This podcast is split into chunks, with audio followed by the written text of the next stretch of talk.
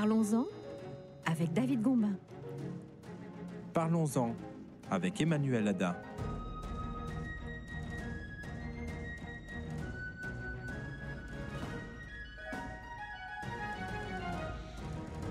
Bonsoir à tous, bonsoir David. Bonsoir Emmanuel. Alors une émission spéciale euh, ce soir. Bienvenue dans notre émission spéciale Atzarfokaim. Alors ce mot, cette expression est composée de deux mots, Tsarfatim et Marocaim, qui veulent dire les Français et les Marocains. Et David, eh bien c'est une expression péjorative utilisée par les Israéliens pour désigner les nouveaux immigrants qui sont venus de France. Et c'est aussi le nom d'une série documentaire réalisée par le célèbre Ron Carlili et qui sera diffusée sur Cannes et Radesre, la chaîne de télévision de Cannes à partir de mercredi 3 janvier. Un documentaire composé de trois épisodes et nous allons euh, donc consacrer euh, deux émissions spéciales sur euh, notre station de radio Cannes en français en deux parties avec des invités, les invités justement qui sont avec nous en studio et qu'on va, qu'on va présenter tout de suite David.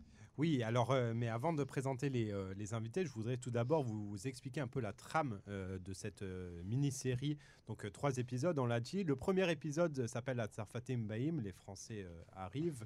il analyse, l'analyse l'arrivée massive des Français en Israël. cet épisode esquisse le, profil justement des Tsarfokaim qui ont fait l'alia lors de la dernière vague d'immigration vers Israël. Alors quelle, quelle est leur image? Qui sont-ils réellement? Combien de Olim sont arrivés en Israël? Quelle est la différence entre la vague d'immigration du début des années 2000 et celle qu'on a vue là depuis les années 2010 Où résident-ils Qui sont-ils? Et cet épisode eh nous emmène de ville en ville, de quartier en implantation, présente un large éventail de Olim qui, en contradiction totale avec les stéréotypes, sont très différents en fait les uns des autres. On en parlera bien évidemment. Le deuxième épisode, Emmanuel. Alors le deuxième épisode s'appelle Je t'aime Israël ou pas Il tente de répondre à la question suivante. Pourquoi une partie des Juifs de France décide-t-elle d'émigrer en Israël et pourquoi justement maintenant euh, Cet épisode a été largement tourné en France euh, au sein de la communauté juive et il tente aussi d'esquisser une image fidèle de la communauté juive de France, son statut, ses caractéristiques et ses limites. Ils sont traités également les raisons de cette émigration. Au cours de cet épisode, Nissim Slama, qui est avec nous en studio, rend visite à ces deux sœurs qui ont décidé, elles, de rester en France. Et il essaye de comprendre en discutant avec elles très, de manière très, très naturelle et très spontanée. Il essaye de comprendre pourquoi elles ne se joignent pas au reste des membres de sa famille qui ont fait l'ALIA au cours des années 2000. Euh, nous allons essayer de, comprendre ce qui s'est passé euh, dans ce, en Europe à cette période et, et plus particulièrement en France et euh, ce qui pousse toujours plus de juifs à faire leurs valises et à quitter leur vie relativement confortable pour s'établir en Israël. Et puis enfin, donc le, troisième et dernier épisode qui s'appelle Sgirat Maagal, euh, la boucle est bouclée en quelque sorte, euh, répond à l'une des grandes questions qui a accompagné l'Elia des Juifs d'Europe du Nord vers Israël à partir d'Afrique du Nord, pas d'Amérique du Nord, excusez-moi. C'est peut-être un lapsus révélateur euh, à, partir des années 1950. Alors, en fait, donc il y a ceux qui ont émigré en France et parallèlement ceux qui ont émigré en Israël, deux, destins bien différents. Et puis il y a ceux qui sont qui ont émigré euh, d'Afrique du Nord vers Israël qui après sont repartis en France. Et, euh, c'est le cas notamment de Missim, la troisième génération revient en Israël.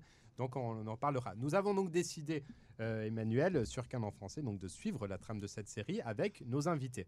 Alors absolument, nos invités qui sont avec nous aujourd'hui, certains seront avec nous par téléphone. Alors on commence avec Lali Deré, que tout le monde connaît, qui est journaliste et directrice du programme Ati d'Israël pour les francophones. Elle apparaît bien sûr dans la série dans son Yishuv, dans son implantation euh, à Eli, à côté de Jérusalem. Béatrice Koskas, qui, William, qui est avocate, également militante pour les droits sociaux et les droits des femmes en Israël, qui habite à Natania, qui apparaît dans la série en famille, à la maison, avec son mari, ses enfants. Nissim Slama, qu'on voit beaucoup dans cette série parce qu'il euh, est très représentatif. En fait, l'histoire de sa famille est très représentative de l'Alia des Juifs de France. Il est, guide et conférencier. Et nous aurons euh, en ligne eh bien, euh, des amis de France, qui, comme Ofer Bronstein, qui apparaît aussi beaucoup dans la série. Nous aurons également la sœur de Nissim Slama, qui apparaît également dans la série. Et euh, nous avons aussi avec nous, alors tout le monde le connaît bien sûr en Israël, puisqu'on l'a En vu. tout cas, ceux qui sont en Israël depuis, euh, depuis assez de temps. Bah oui. Il y a les nouveaux arrivants, mais les anciens. C'est une star puisqu'il a participé à une série télévisée euh, israélienne, Arutz la Million. Merutz. À Merutz la Million, pardon. Euh, c'est euh, Josie. Josie, bonsoir. Bonsoir. Bonsoir à tous. Bonsoir. Vous avez le droit de parler dans le micro. le micro est ouvert. Voilà, enfin. Mais alors, juste avant, je vous propose de lancer le petit jingle.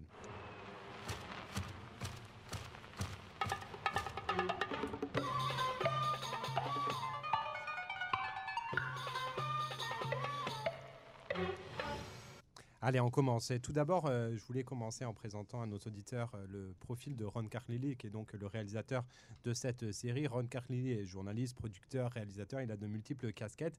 Il s'intéresse auprès aux questions de discrimination des Mizrahim en Israël. En 2014, il avait sorti une série documentaire qui s'appelait Arsim Vefrechot et Aelitot Achadashot. Euh, fait c'est difficile à traduire en français, mais l'élite, euh, la nouvelle élite des Arsim et des Frechot qui avait fait beaucoup réagir. Alors, pour démarrer, moi, j'aimerais quand même dire quelque chose euh, et m'adresser à nos invités. Cette expression, Atzafokaim, vous l'aimez ou la supportez? Ou au contraire, euh, ça vous convient pas euh? Bah, déjà, le fait que ça soit Tsarf- Tsarfatim et Marocaïm, alors que moi, je viens de, mes parents viennent de Tunisie. Bah oui Déjà, c'est un peu embêtant. Alors, je me suis, je me suis un peu réconciliée avec elle, avec cette expression quand, je, quand on m'a dit que, quand je me suis dit que c'était peut-être euh, Tsarfatim et Tzfon Afrikaïm. Ah, ça, c'est pas Afrique mal. du Je Nord. préfère, tu as Voilà. raison. La liste, euh, euh, c'est juste. Ouais, bah, je sais pas, moi ça ne me gêne pas trop cette expression parce qu'en fait, euh, elle euh, définit bien ce que je suis, c'est-à-dire que mes parents, mes parents sont nés en, en Tunisie, ils sont partis en France dans les années 60 et ensuite ils sont devenus français. Bon, ils sont pas venus français les miens euh, en particulier parce qu'ils n'ont pas demandé la nationalité euh, française, mais ils ont une, donc on a une culture qui est à la fois très euh, d'Afrique du Nord, Mhm. très fière de cette, de cette, de cette identité-là et à la fois française. Donc, toi, tu penses que c'est bon, ça te correspond Ça Nissim, toi aussi? Et non, en fait, l'expression me dérange vraiment. Mais c'est vraiment une expression péjorative en hébreu. Et à chaque fois que je l'ai entendu, péjoratif, c'est ce que je disais en intro. à chaque fois que je l'ai entendu, sans exception, c'était de manière péjorative. C'est ça. C'est de Donc, dire, en euh, fait, t'es pas un vrai français, hein, t'es un, et t'es pas un vrai français, t'es en fait un marocain déguisé. Déguisé en Alors, français. voilà, en fait, il y a plusieurs problèmes. Ça, d'abord, hein, je, suis, je suis pas français, je suis juif, donc dans tous les cas, ça me dérange pas. Mais et c'est plus pour dire, t'as pas été vraiment, français, non? En tant que au niveau de l'état civil, au niveau de, de la citoyenneté. mais au niveau de l'identité nationale, bon, c'est quelque chose qu'on peut discuter avec. Au niveau de Mhm. l'identité nationale, et je me sens plus juif que français. Mais dans tous les cas, même la, la, la francitude que j'ai en gros, c'est une question de mentalité, une question de culture, et qu'on me dit, ok, en fait, t'as rien, t'es un, t'es un vœu marocain. Donc il y a plusieurs problèmes. Un, je suis thune et pas marocain. Toi aussi, donc. euh, Voilà. Deuxième problème, et donc ma culture est nord-africaine, c'est une culture tunisienne qui est différente de la culture marocaine. Mhm. Deuxième chose, c'est une insulte pour les Marocains qui est une, une superbe culture très très riche, très très belle, où on peut vraiment, euh, Absolument, vraiment et très euh, ancienne. très ancienne, ou de dire que les Marocains c'est des barbares, c'est vraiment euh, de, de du racisme pur. Et troisième chose, c'est de dire en fait, euh, t'es pas français, donc on prend tout, euh, tout le fait que j'ai grandi en France, que, que voilà, que j'ai fait toute ma scolarité en France, que qu'on vient de France et on me dit en fait Ok. euh, t'es- pas vraiment. Alors le, la- et le, pire c'est que la plupart du temps le gars qui va me dire ça, c'est une personne qu'en général, est- moi j'ai lu Maupassant et Balzac à l'école en sixième, et lui ici il a lu une- un petit résumé en hébreu et sur, sur Bon, Wikipédia. pour toi, c'est- c'est dur. Ok, Voilà. très bien. Béatrice. Moi, je- euh, le problème qui se pose, c'est vraiment l'étiquette. C'est t'as- euh, tu, es, tu es française et marocaine ou africaine, etc. Et c'est T'aimes pas les étiquettes J'aime pas les étiquettes. Mhm. je, je rejette les étiquettes et je me bats même contre les étiquettes. Tout le monde est différent, tout le monde a le droit d'être différent. Je pense pas que Lali, Nissim, euh, Josie. Josie, euh, on ait la même vie, on a les mêmes intentions, on a les mêmes, on a les mêmes valeurs. On est tous différents. Et c'est ce qui m'a choqué quand je suis venue en Israël, c'est que je devais vraiment faire partie d'une étiquette. Et euh, ce qui est plus compliqué, euh, ce qui est compliqué dans ma famille, dans ce que je vis tous les jours, puisque euh, chez moi c'est un c'est un, vraiment un melting pot, puisque mon mari est ashkénaze, lituanien, anglais et sud-africain. Ah, t'as fait euh, pas mal, hein, quand ouais. même. T'as fait fort, un peu du Pays de Galles, un peu d'Afrique du Sud. T'as fait exprès, je suis sûre. Pas qu'on dise mais- t'es une sarfocaille. Eh ben, Je crois que ça a je été ne fait sais à la pas, Coupe mais du je- Monde. voilà. quoi. je ne sais pas, c'est peut-être parce que euh, au début c'était peut-être pratique pour lui puisque je parle beaucoup, donc euh, comme je pas, je parlais pas beaucoup en anglais parce qu'au début je savais pas l'anglais, donc ça l'a peut-être bien arrangé. C'est ça.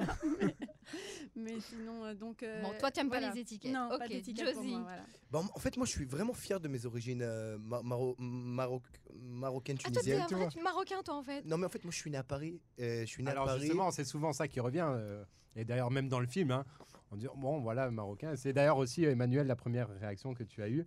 C'est euh, mais moi, je suis pas tunisienne, je suis française. Oui, mais Euh, moi, je suis pas née en Tunisie, je suis Est-ce née en que- France. donc là, tu te sens. Mais moi, non, moi j'ai mes origines qui sont marocaines, tunisiennes, et j'en suis fier parce qu'en fait, Mhm. c'est ce qui, ce qui, ce qui crée ton- ta, ta personnalité par, par rapport au, à ton caractère. Quelque chose qui est un peu Mais qu'on plus. t'appelle Sarfokheim, tu Non. aimes ça? Il y a, il y, a, il y, a, il y a- il y a le Maghreb, et le Maghreb, c'est, c'est les, les contacts qui sont un peu plus chaleureux Mhm. Mhm. par rapport à être français.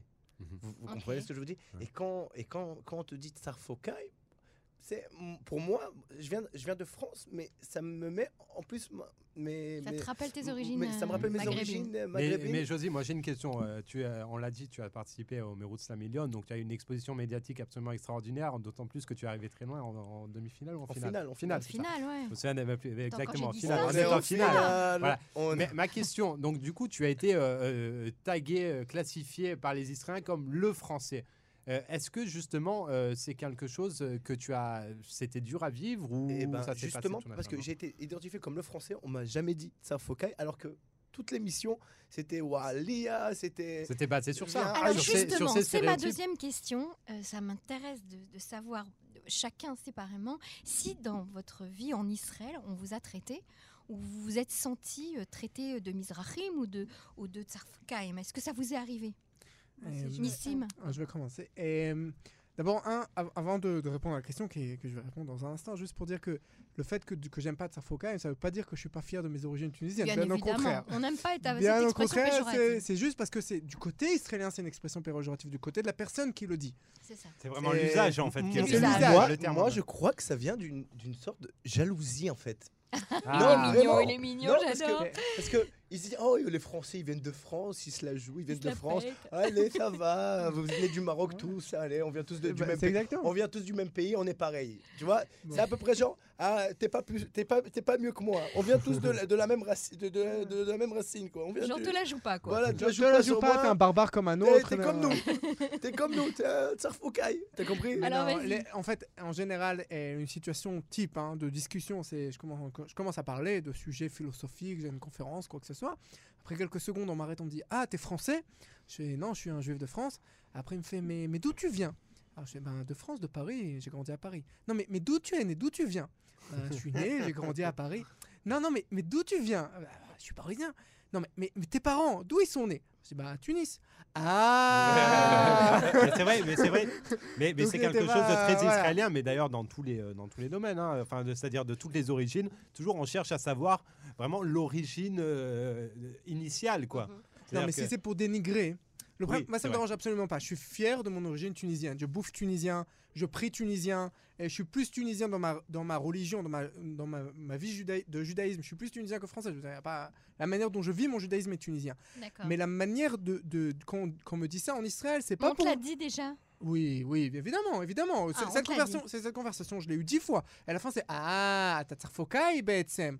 C'est une manière de dénigrer. Et c'est pas pour me dire Ah, c'est bien, t'es fier d'être tunisien, mais c'est plus pour moi. Ça fait Ah combien de temps que tu es en Israël, Moi, ça fait 14 ans que je suis en Israël. Hum, Pendant J'ai- 14 ans, on t'a quand même traité de. Oui, oui, oui, mais même plus que ça. Je veux dire, à l'armée, c'est un des premiers mots que j'ai entendu. D'accord. Et J'étais 5 ans à l'armée, 5 ans et 2 mois à l'armée. Mhm. Et c'est- je l'ai entendu des dizaines et des dizaines de fois. Mais souvent, ça peut être gentil. Et quand on explique aux gens que, quel est le problème derrière, ils, arrêtent. Et euh, après ça, j'ai eu d'autres expériences. Je sais pas, j'envoie un CV par exemple. J'envoie un CV avec mon nom, qui est un Mhm. nom euh, Nissim Slama. Mhm. En France, Nissim Slama, ça peut être un médecin, ça peut être un avocat, ça peut être n'importe quoi. Mhm. En Israël, Nissim Slama, en général, ça sera un technicien de, de clim ou ça sera euh, un réparateur d'aspirateur. Ok? Donc j'envoie euh, j'envois mon, mon Ça, CV. c'est pas un stéréotype, ça? C'est vrai pour les Israéliens. Je parle le Ah, stéréotype. Je dis pas qu'il va être vraiment. Je dis le stéréotype des Israéliens. Ok. Les, les Israéliens, quand ils voient un- le nom Nissim Slama, leur stéréotype, c'est pas le mec qui est médecin, c'est pas le mec qui est avocat, c'est pas le mec qui est conférencier, c'est le gars qui va être technicien. Et donc j'envoie le CV avec mon nom et celui de ma femme. Et en fait, euh, à Nissim Slama, il rappelle pas. Par contre, quand j'envoie avec un bon nom Ashkenaz, là, on me rappelle. Rajoute ski à la fin, tout le temps. Toujours. ouais. Slamaski. Slamaski, ouais. Slamaski. Et là, tu vas voir tout de suite tes tout prix. le monde me rappelle. Ouais, mais c'est de ça qu'on parle. Et Lali Euh, alors, c'est peut-être parce que je suis arrivée très très jeune en Israël. J'ai plus subi euh, des, euh, on va dire, des petites, euh, pas des humiliations, c'est peut-être un peu fort comme mot, mais en tant que séfarade qu'en tant que française Mhm. séfarade. Ça veut dire que c'est, euh, je sais pas, le fait que mes enfants, par exemple, à l'école, j'ai dû me battre pour qu'ils puissent prier. Euh, dans leur Le rite dans leur séfarade. dans le rite séfarade et qu'on leur impose pas le rite ashkénaze par exemple ça ça a été un énorme claque pour moi parce que je viens justement de France où c'était évident que c'était moi je me rappelle à l'école on faisait une espèce de mishmash du Birkat Amazon à l'école Et C'était en ashkénaze. hein. non c'était un mélange Ah ouais total c'était un mélange À Maïmo- total à Maïmonide, c'était en ashkénaze. ah non, non, chez nous c'était séfarade, c'était Ah un mélange d'ashkénaze et de séfarade. Là où il fallait chanter, c'était ashkénaze parce que les, les ashkénazes ont eu la, la bonne idée de mettre, en, de, de mettre de la musique sur leur, leur Birkat Amazon, les autres non. Mais donc je suis arrivée ici et voir justement, ou de voir par exemple que des synagogues la- dans le Yishuv où j'habitais, euh, le premier Yishuv où j'habitais après, après, après m'être mariée, euh, la synagogue des Français, la synagogue des, Tuni- des, des, Séf- des séfarades, c'était dans un espèce d'abri euh, souterrain euh, où il fallait rentrer, il fallait. euh, c'est- c'est- ça, ça, ça, c'est- ça, c'est des choses que j'ai vécues. Mais en tant que française, pas, pas vraiment. Au contraire, moi, j'ai plutôt eu le sentiment que les gens, ils étaient, ils étaient plutôt admiratifs de, de cette culture-là. Moi, c'est ce que j'ai ressenti. Mais encore une fois, moi, je suis venue très jeune, je suis venue à 15 ans, donc je me suis très très Et vite. tu es euh, venu donc il y a longtemps. Ouais, et je suis venue à 27 Mais ans. alors, si déjà on parle de, justement de, de tradition et de religion, il y a une séquence très intéressante dans le film euh, avec euh, Daniel Ben-Simon, qu'on aura un peu plus tard euh, au téléphone, où il explique qu'en fait, euh, lui, euh, c'est quand il était petit, qu'il a grandi au Maroc. À l'époque, il n'y avait pas de dualité comme il y a en Israël entre euh, religieux ou laïcs. Mhm. Et il explique qu'effectivement, d'ailleurs, Ari Ederi était euh, son voisin, il explique qu'ils allaient le Shabbat, le, ouais. fils du, le fils du rabbin, aller à la piscine en voiture le jour du Shabbat et ça a choqué personne. Et c'est quand ils sont arrivés ici, en Israël, qu'il y a eu cette, euh, ce choix qui a dû être fait. Qu'est-ce que vous en pensez? Vous Ça, pensez c'est vraiment vrai? le point qui dont je voulais parler. C'est vraiment la différence entre la religion et, euh, et, euh, comment on vit la religion en France. Je- euh, une petite anecdote, comme euh, je suis rentrée à, à l'université de Tel Aviv Mhm. et on avait, bon, je viens en pantalon, j'avais pas la tête couverte, on sait que je suis, on savait que j'étais mariée et euh, on avait un séminaire à rendre le dimanche, c'était jeudi. On devait rendre un devoir le dimanche et j'ai dit je suis dé- je suis désolée, je fais Shabbat, je pourrais pas le rendre dimanche, donnez-moi un, un ou deux jours de plus pour le terminer. Et, euh, et donc, euh, les, je vois les gens qui me regardent avec un air de travers. J'en sais, là, c'est une, grosse, une grande menteuse.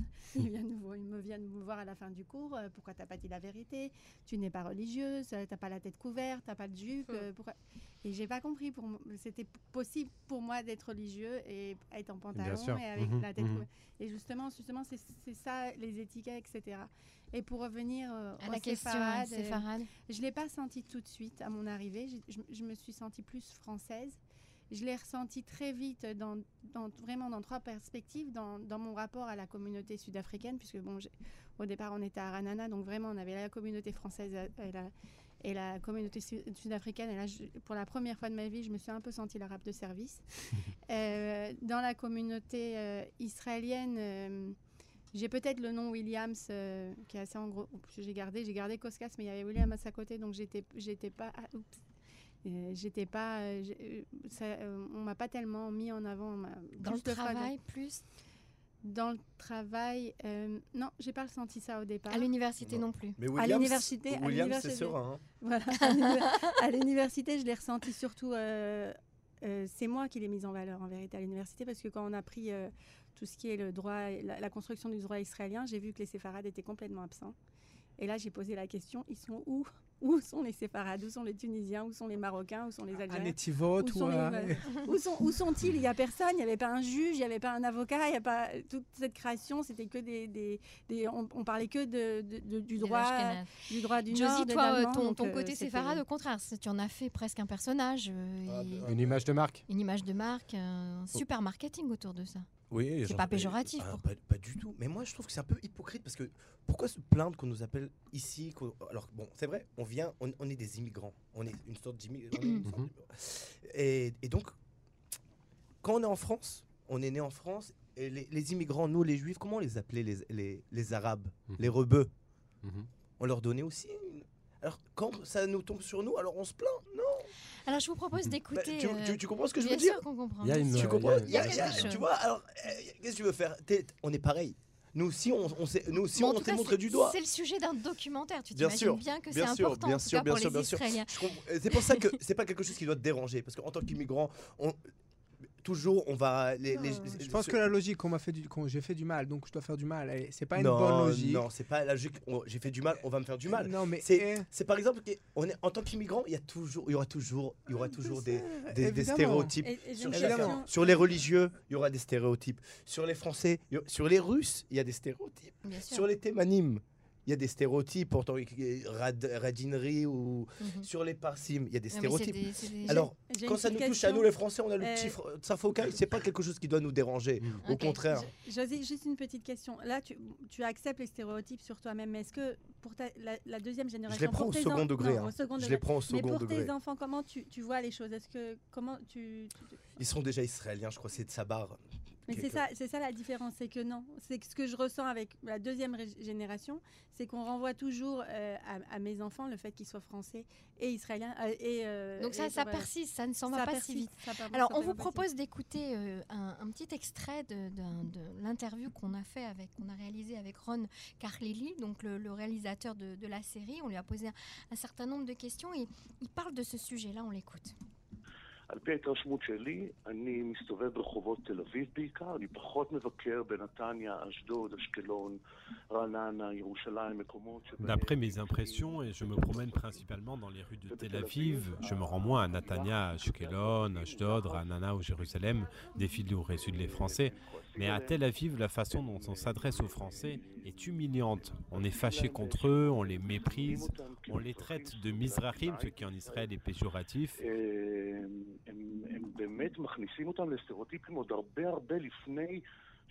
On les fait rentrer dans des stéréotypes bien avant qu'ils ne puissent s'exprimer. Ils n'ont aucune idée de qui ils ont affaire. Ils ont une image dans la tête qui peut se fonder sur un Français qu'ils ont rencontré. Il suffit qu'ils croisent un Français qui ne laisse pas assez de pourboire dans un restaurant ou qu'il soit allé à la plage à Bougrachov et qu'ils aient vu quelqu'un français qui crie sur son ami Ramène-moi les matcotes. Et pour eux, eh bien, tous les Français sont criards.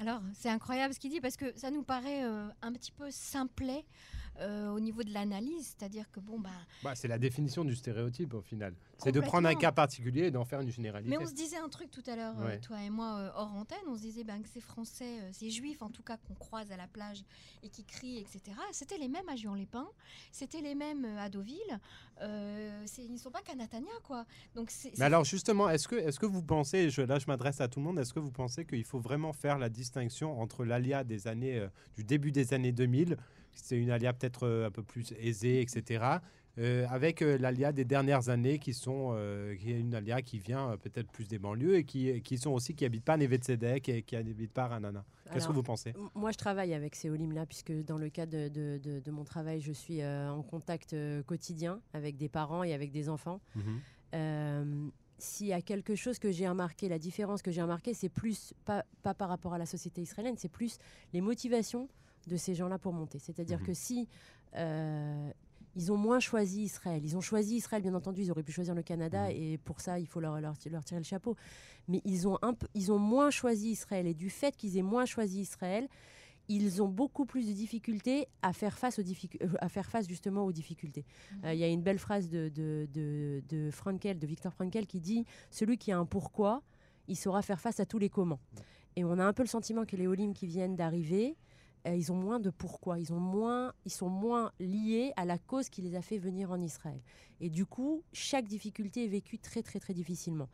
Euh, maintenant, juste, je veux juste revenir deux secondes sur les stéréotypes. Ouais. Mhm. Il y a une très belle étude euh, qui a été faite par Shmuel Trigano. Absolument, Euh, avec qui d'ailleurs, il devait être avec nous euh, en, en studio et, Et, il a un problème personnel, donc on le salue bien sûr. Et donc, euh, dans son étude, justement, il a, fait un, il, a, il a essayé de voir comment étaient perçus les Olim de France par rapport à la société israélienne. Et moi, ce qui m'a marqué dans cette étude, c'est que, en fonction de l'endroit, de, des- des- de, la- de la- de l'adresse, en fait, de l'endroit où vivent les Israéliens, leur approche des, des, des, Juifs, des Olim de France est différente. différent. C'est-à-dire que si on est laïque et qu'on habite à Tel Aviv, on supportera bien moins les Olim de France et on sera beaucoup plus, on aura une, as- une- approche beaucoup plus négative par Mhm. rapport à eux que des gens qui vivent en périphérie ou qui sont religieux. Euh, et moi j'ai trouvé ça vachement intéressant parce que ça veut dire que euh, plus t'es entre guillemets, plus tu te sens juif et donc tu sens que tu as une identité, une identité juive commune avec des gens qui vivent aussi en diaspora et qui viennent ici, et plus tu te sens proche d'eux et donc tu as moins de stéréotypes. Mhm. Tandis que si tu te considères uniquement comme israélien ou beaucoup plus israélien que juif, Alors là, alors tu, te, tu, tu n'as pas cette identité commune et donc tu, te- tu ressens une espèce d'antagonisme avec ces gens-là qui arrivent et viennent ensuite les barbares. C'est à cause d'eux que l'immobilier a monté. euh, ils ne laissent pas de voilà, ils ne laissent pas de pourboire. C'est des sauvages, etc.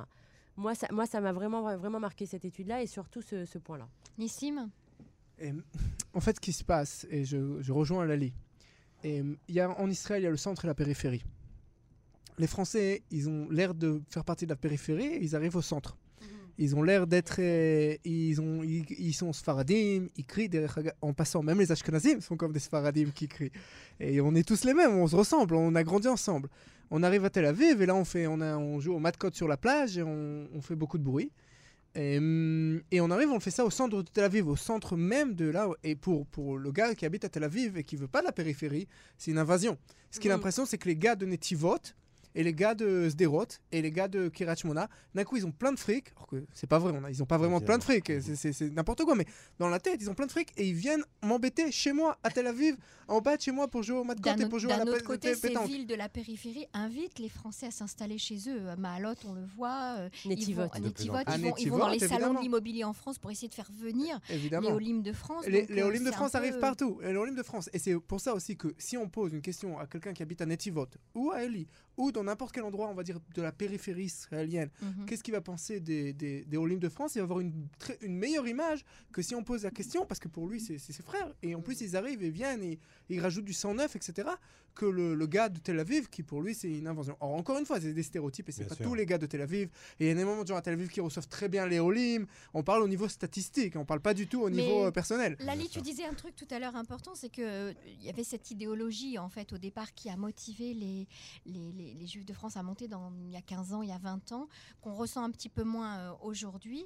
Euh, Est-ce que tu le sens toi dans les, dans les, parmi les jeunes qui arrivent que l'idéologie sioniste, parce que moi j'ai toujours eu le sentiment qu'on nous a traités comme des vrais sionistes, les Français qui arrivent en Israël, et là tout d'un coup ben, c'est un petit peu plus Alors, léger. moi, je- la, la grande, euh, la grande douleur que je ressens, c'est que s'il y a 20 ans, alors il y a toujours une génération sacrifiée, la génération du désert, dans toute vague d'immigration. Donc la première génération se casse les dents dans le nouveau Mhm. pays pour permettre à la génération d'après de réussir Mhm. euh, et de s'intégrer et de faire vraiment partie de la société intégrante. D'accord? Dans- ça- ça- C'est c'est vrai pour les Russes qui ont été, ils sont venus avec des, des- des- des diplômes incroyables d'ingénieurs, de médecins, de professeurs. Ils étaient capables de balayer les rues pour, que, pour envoyer leurs enfants dans les meilleurs conservatoires, dans les meilleures écoles, dans les meilleures universités. D'un autre, côté- en- autre avec le communisme, c'est pas très dur de recevoir des diplômes. hein. Ok, on va dire ça. Mais, je attends, non, non, ju- mais juste, parce que le, le seul problème que je ressens avec la, avec des dernières années, c'est que même la deuxième génération n'a pas envie d'être israélienne, a moins envie d'être Alors ça c'est un israélienne. très gros À problème. moins. Mais on n'en parle pas du tout dans la série. Ouais. Alors, on a justement en ligne un des, un des, un des participants à cette série qui est, qui est apparu aujourd'hui. C'est Ofer Brunstein. Allô, Ofer? Oui, bonjour. Bon- Bonsoir, shalom, shalom. Bonsoir. Alors, Merci d'être avec nous. Merci d'avoir euh, accepté de participer à l'émission. Donc, nous sommes en studio avec un certain nombre de, de personnes que tu connais bien et qui ont, qui ont participé à l'émission au, au documentaire de Ron Carlili. Ofer, est-ce que tu te sens un Tsarfokheim Moi, je me sens israélien, je me sens français au même titre. J'appartiens aux deux avec le même plaisir. Est-ce que pour toi c'est Euh, péjoratif cette un- expression? Ah, je sais pas si elle est péjorative. Moi, je l'ai dit à Ron, je pense qu'elle est un peu compliquée à comprendre. euh, parce que, un, c'est Tsarfokheim, et je pense que la, une, une partie de, de l'ALIA euh, française en Israël n'est pas, n'est pas marocaine. Mhm. Et donc, euh, c'était euh, limité un peu. Je, je- je- mais je peux tout à fait comprendre la, la, la démarche de Ron de démontrer que l'ALIA euh, et des Juifs de France, un, euh, a un impact sur la société israélienne, bon, moins bon. Deux, les différences entre euh, ce qui est arrivé aux Juifs français qui sont arrivés en France euh, en, général d'Afrique du Nord dans les années 50 euh, Mhm. par rapport à leurs euh, familles, euh, amis qui sont arrivés en Israël. C'est- euh, dans ce sens-là que moi j'ai trouvé ça pertinent, pour, pour bien montrer que la clita euh, des, juifs euh, d'origine séparate en Israël a été catastrophique, euh, que le racisme malheureusement est encore très présent dans la société israélienne, alors que la France a su accueillir, pour des raisons qu'on pourra analyser longuement, d'une façon beaucoup plus positive, les juifs qui sont arrivés dans les années 50. Est-ce que tu ne penses Bien pas mieux que tu ne penses pas qu'il faudrait faire quand même euh, un petit peu plus euh, poser un peu plus de nuances sur euh, sur des Juifs de France parce qu'il n'y a pas une seule alia des Juifs de France avec justement Ron Carlili, Carlili, pardon on, on disait euh, dans une interview qu'on a eue avec lui hier que eh bien on peut parler des Juifs de France qui sont montés il y a 20 ans ou 25 ans ne sont pas les mêmes que ceux qui montent depuis 5-6 ans. Vous avez tout à fait raison. Euh, Il y a une très grande différence. Moi, la première fois que je suis monté en Israël, parce que je suis, ma volonté c'est de battre euh, des records de, de Aliyah à Israël. Euh, donc je crois que je suis monté déjà cinq fois en Israël. Euh, et je suis retourné, descendu non parce que j'y crois pas. À la, je crois à l'Aliyah, je crois pas à la Irida. Euh, mais moi, qui c'est la première fois que je suis venu en Israël avec un, un garim d'un mouvement sioniste socialiste pour le kibbutz, on était 76 dans le garim. Aujourd'hui, de ce garim, il ne reste que deux amis qui sont restés en Israël après. Donc, euh, les Mais ça, ça correspond à quoi? Ça correspond à une baisse, euh, enfin, à la fin d'un idéal, selon vous? Je crois que ça correspond à une, une réalité israélienne qui a complètement changé. L'Israël des années 70, euh, de l'après-guerre de Kippour, euh, n'est pas euh, l'Israël de- euh, du 21e siècle. Mais, mais ça, je pourrais vous dire que quitter Français- la France euh, il y a 20 ans, c'est pas quitter la France d'aujourd'hui non plus. C'était beaucoup plus Oui, dur de quitter la France il y a 20 ans qu'aujourd'hui. Il n'y a pas qu'Israël qui a changé, la France aussi a changé. Oui, oui, je suis, d'ac- je suis tout à fait d'accord, mais je vous dis que le profil, la réalité a changé. Mmh. Israël n'était pas la même. Le profil des, des jeunes euh, ou des, ju- des juifs français d'il y a 20 ans ou 30 ans n'est pas le même. Mhm. Les motivations ne sont pas les mêmes. Je pense qu'à l'époque, c'était du sionisme, du sionisme, de l'idéologie et pure et dure. Malheureusement, il y a eu aussi des désillu- désillusions très importantes et qu'aujourd'hui, ce n'est pas exactement le sionisme comme on le connaissait euh, dans les années 60 et dans les années 70 et, et qui, qui fait que une partie des Juifs de France viennent, en- viennent en Israël. Euh, Je ne pense pas non plus que la motivation principale, c'est l'antisémitisme. Parce que je suis de ceux qui le disent dans le film, je ne pense pas que la France est un pays antisémite. Je pense qu'il y a de l'antisémitisme en France, qu'il y a des Français antisémites, mais je ne pense pas que la France est antisémite. Et c'est la religion alors la- peut-être qui les motive? Oui, je pense qu'une grande diffé- une partie, oui. Retour je pense qu'une grande différence entre les motivations que nous on avait, que c'était le sionisme, le socialisme, le kibbutz, euh, aujourd'hui a été euh, complètement euh, euh, changé par, par le fait religieux. Euh, la religion prend une place beaucoup plus importante que la chaloutsiout, le kibbutz, euh, la volonté de changer la société. Euh, Aujourd'hui, c'est la, la religion qui, qui devient prépondérante, pas seulement dans, dans la motivation de l'Alia, mais aussi dans la réalité des Juifs de France aujourd'hui. Au fait, restez avec Ils nous, euh, Josie. Josie, avec nous en studio, voudrait réagir à ce que vous venez de Je dire. trouve que moi, la, la base, la base d'Israël, c'est dans- c'est- ça vient de la religion. Ça vient de la religion. Tout, c'est tout C'est est vous qui le dites. Bah, euh, Israël, ça vient, ça vient- le, le- rien que le mot Israël, qui est le- ça, ça vient de la Torah. C'est la base, la base, ça vient de la religion. On est, c'est- ça veut dire que Israël, euh, c'est, c'est- Donc il y a- ça- plus ça de place toujours- pour une alia laïque, selon vous? Il- Bien sûr qu'il y a une, bien sûr qu'il y a une place pour une Il y a des gens laïque. qui sont montés pour Aujourd'hui- d'autres raisons. aujourd'hui- en C'est ce qu'essaye de nous dire au. José, j'ai raté ta kippa. Où est-ce que je la vois? Non, non, non. Moi, euh, bon, euh, moi, je sais que Is- Israël, c'est c'est- c'est- c'est- c'est un pays qui est, qui est religieux. la- notre, Mais pas du tout. Mais, mais- même notre, Il a une notre identité juive, mais il n'est pas politique- religieux. Notre politique est basée sur, euh, sur une partie de religion. On est d'accord? Oh, mais ceci dit, là, on s'éloigne On- on s'éloigne on un petit peu d'accord. du Non, sujet parce que- parce que c'est pas. Non, c'est pas- La, la- la base d'Israël, ça vient, ça, vient de la religion. Plus une Alors, philosophie. au fer, on, on vous C'est une écoute. euh, identité, c'est une histoire, c'est beaucoup de choses. C'est pas Excusez-moi, que une excusez-moi. on, on vous écoute. Vous pensez que, que la, la religion n'a pas toujours été donc un élément déterminant dans l'alia euh, Ah, euh, des Juifs Non, je ne crois pas. Il est évident que euh, le profil, l'identité euh, juive euh, de l'État d'Israël est, Mhm. est prépondérant et fondamental. Mais je, je me permets de vous rappeler que le mouvement sioniste qui est né euh, à Bâle par un laïc Mhm. euh, qui Bien passait sûr. son temps à, mon- à, euh, à travailler le Shabbat et à manger du porc, euh, qui s'appelait Théodore Herzl, euh, c'était pas le- du tout le fait religieux, c'était un, un fait politique. Au- Aujourd'hui, je peux comprendre la volonté de certains, et je la pense très dangereuse, parce qu'à partir du moment où nationalisme et religion se rencontrent, c'est toujours très explosif, on a, on, a envie de donner un caractère religieux à l'État d'Israël, et ça, je pense que c'est très dangereux.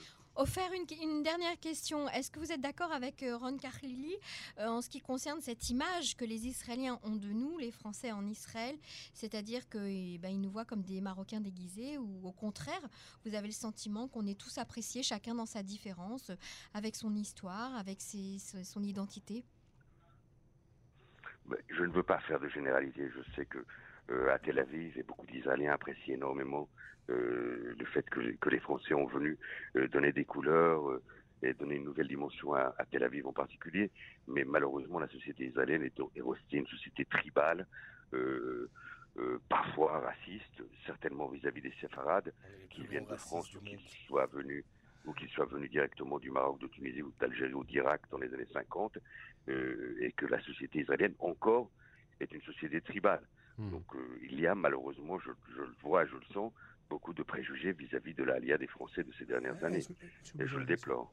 Nissim Slamla veut, veut voilà, réagir. voilà, je, Nissim. je- je suis obligé de réagir. Je suis vraiment, vraiment désolé et à plusieurs choses. D'abord, un, je viens pas du, tout du côté de Ofer ou de, de Ron Karklili, qui sont. et Ron, il ne se considère même pas comme sioniste. Et d'abord, un, au niveau de, de- des idéologies sionistes. Il y a pas l'idéologie sioniste, c'est pas seulement l'idéologie socialiste. Il y a trois idéologies de base du sionisme l'idéologie du sionisme religieux, du Rav Kook, l'idéologie socialiste dont Ofer parle, et des Chalutzim, du kibbutz, etc. Et aussi l'identité sioniste et libérale, les, libérale et, et lib- libérale et nationale de Jabotinsky. Ok? Donc Mhm. d'abord, il faut, faut bien faire. Et, et les trois, c'est tro- trois grandes idéologies. Non, évidemment, évidemment, évidemment, évidemment que les gens qui font leur alia ces dernières années ont un côté religieux. Le côté religieux, en fait, ce qui se passe, c'est que en France, en France, si je veux être français et en même temps juif, donc on me dit, alors le judaïsme, c'est que ta religion. Alors je fais ma religion, mais la religion, elle me rend juif au niveau national. Donc au bout du compte, les gens en religion font leur, font leur alia. Et c'est pour ça aussi que peut-être Voilà, c'est parce qu'en fait, la religion en France est un vecteur de sionisme qui est un pousse les gens à faire vecteur de sionisme, donc c'est pour ça que les- gens Mais qui ça font veut pas dire religion- que le Mais sionisme ça veut pas religieux. dire, ça veut pas dire que ça veut pas dire un que Israël devient de plus en plus religieuse et que euh, Israël est Non, sur la pas, voie non. de sur la voie de se perdre. C'est un, c'est faux. Et quand on voit, quand on regarde vraiment les chiffres, au contraire, Israël est de moins en moins, la religion est de moins en moins présente dans la vie des Israéliens, dans la vie privée peut-être plus. Et c'est bien. Pour moi, c'est bien en tant que quelqu'un qui, pour moi, la religion c'est quelque chose d'important, mais au niveau de l'État, de moins en moins.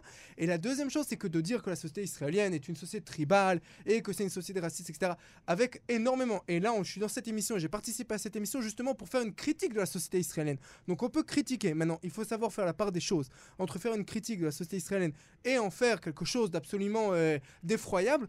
Euh, je m'excuse, mais en France, d'abord j'ai grandi en France. En France, il y a l'antisémitisme. De dire qu'il n'y a pas d'antisémitisme en France, c'est euh, c'est pas. Il y a de l'antisémitisme et plus que ça, la France est par, est par- et quand la France regarde Israël et regarde Israël de manière patronalistite, quand la France regarde ses juifs de manière patronalistite, moi j'appelle l'antisémitisme. Or si l'antisémitisme c'est que quand on me crie et, et Yehudi, eh, mais t'es un sale juif, or peut-être qu'il n'y a pas tellement, et et il y a, il y a et de plus en plus et proportionnellement il y a énormément, mais surtout la manière dont la France regarde ses juifs, euh, on peut considérer ça comme Alors ça, c'est justement, ça fera l'objet euh, de la seconde partie euh, de notre Et de, émission. de l'appel justement en France avec votre sœur Nissim Slama. avec qui- lequel je suis pas toujours d'accord avec ma grande sœur, je l'aime beaucoup, on n'est pas toujours d'accord. Est-ce que vous pouvez me permettre Offert, on vous écoute. Attends, clarifier quelque chose Oui, allez-y, offert. ce, que je voulais, c'est clarifier. Je n'ai pas dit qu'il n'y avait pas d'antisémitisme en France. Bien sûr. Il y a du racisme, il y a de l'antisémitisme en France. Je dis que la France n'était pas. La C'est France pas un pays antisémite aujourd'hui. N'était pas antisémite. Et, Israël n'est pas un pays raciste. La même chose, comme la France n'est pas antisémite, il y a, du racisme en. Israël, ça ne veut pas dire qu'Israël est un État raciste. Et c'est exactement la même chose. De la même manière que vous dites la France est maintenant, me dire- l'antisémitisme. Me dire, me dire, mon ami, que le fait religieux euh, n'impacte pas la société israélienne, alors qu'en ce moment même, le Parlement est en train de débattre euh, d'un projet de loi qui fait polémique, qui est le, la loi sur, sur les marcolim, Mhm. ou que... La preuve qu'on ait besoin d'une ministre- loi, ça prouve ou comme quoi le religieux. Au contraire, Non, quand non. on fait une loi, que Non, les choses qui non, qui se passent pas. C'est bien je le vous contraire. qu'il y a un mois, laissez-moi terminer, mon ami. Il y a un mois, le ministre de la Santé a démissionné parce qu'il y avait des travaux de euh, Shabbat euh, pour la construction du, du train et du métro à Tel Aviv. Qu'aujourd'hui, il y a une loi qui est problématique, qui est en train de, euh, passer et qui interdirait l'ouverture de magasins à Shabbat, même de magasins euh, d'épicerie. Euh, donc le fait religieux est en train de. Dans de les années même 80, ça fait tomber un gouvernement. Le fait de, de recevoir des avions de combat. Shabbat, ça fait tomber un gouvernement. Aujourd'hui, On pas va recadrer, le, on va recadrer la discussion parce que le, vous aider à le sujet, recadrer, c'est vraiment les questions posées par, Euh, par une le question, documentaire. justement revenir à ce qu'a dit Offert euh, un- un- au début, euh, parce que je voulais poser cette question au début, mais je n'ai pas Mhm. interrompu. Euh, Offert parlait de, de, de, de l'ALIA en 1970, et je pense que la différence entre l'ALIA en 70 et l'ALIA après 2000, c'est euh, sur la religion aussi, puisque euh, c'est vrai qu'après 2000, il y, a eu un amalgame entre la religion et, euh, et l'ALIA. Et euh, c'est peut-être pour ça euh, le rapport différent qu'il y a eu. Et je voulais vous dire, moi, ce que je vois en tous les cas à Natania, en tous les cas en ce qui concerne la Clita, il y a beaucoup de, de, de mélange entre la religion et l'ALIA. Et j'ai eu beaucoup de difficultés jusqu'à maintenant. J'ai des difficultés à mon travail de faire passer les messages d'intégration sans faire passer la religion. Au- Mm. en, en étant religieuse moi-même à la maison, euh, j'aurais voulu aimer pouvoir faire, euh, pouvoir faire des choses euh, sans, alors je dis pas laïque, euh, Sans parler de religion. sans parler de religion, que ça soit aussi bien de euh, permettre euh, aux, aux gens religieux et non religieux de s'adapter. J'ai beaucoup de difficultés. On voit aussi ça dans les écoles où beaucoup d'enfants euh, francophones qui vont dans l'ALIA ne vont pas dans les écoles. Là, je termine juste un petit Oui, parce que là, on s'éloigne du Le- sujet. euh, un- un- une- mais c'est vraiment le sujet aussi parce que c'est vraiment comment on, on recadre. On Oui, re- mais les Israéliens ne font pas vraiment cette nuance-là oui, mais il y a cette la nuance religion. quand on voit ça, dans, quand on voit ça, quand je vois ça à Natania, là, que les, les- les- le- beaucoup, la plupart des enfants dès l'intégration sont mis dans les écoles religieuses, même si les parents sont religieux, ça crée aussi un problème. C'est déjà stigmatisé, c'est encore de mettre des étiquettes. Et c'est vrai que quand et j'ai vu, j'ai eu, j'ai vu des exemples où quand on remet les enfants dans leur environnement natu- naturel, ça veut dire ils sont pas religieux, ils vont dans l'école non religieuse, alors l'intégration se fait mieux. Mhm. Et, et je vois ce problème à Natania. Et c'est vraiment le sujet, je pense. C'est vraiment le sujet. Béatrice, euh, Josie, Lali, Nissim et Offert, merci beaucoup d'avoir participé à la première partie euh, de cette émission spéciale dédiée donc à l'émission, euh, à, la, la série, série. documentaire Atzarfokheim. Et on, Qui est per- pertinente, que je conseille à tout le monde de voir. tout à fait, et qui sera diffusée donc à partir du débat. 3 janvier sur euh, Kanera Dasre. Merci beaucoup. Et pour la seconde partie, on se retrouvera Bonne dès demain. 2018. Merci beaucoup, Merci, Offert. Offert. Au revoir. Merci.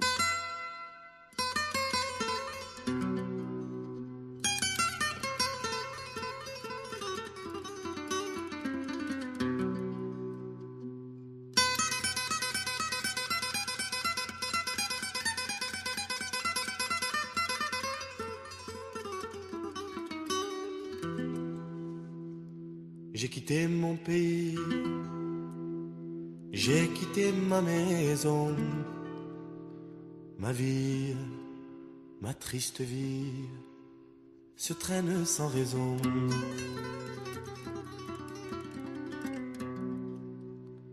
J'ai quitté mon soleil, j'ai quitté ma mer bleue, leurs souvenirs se réveillent bien après mon adieu. Soleil, soleil de mon pays perdu, des villes blanches que j'aimais, des filles que j'ai jadis connues. J'ai quitté une amie. Je vois encore ses yeux, ses yeux de pluie, de la pluie de l'adieu. Je revois son sourire, si près de mon visage. Il faisait resplendir les soirs de mon village. Mais du bord du bateau qui m'éloignait du quai, une chaîne dans l'eau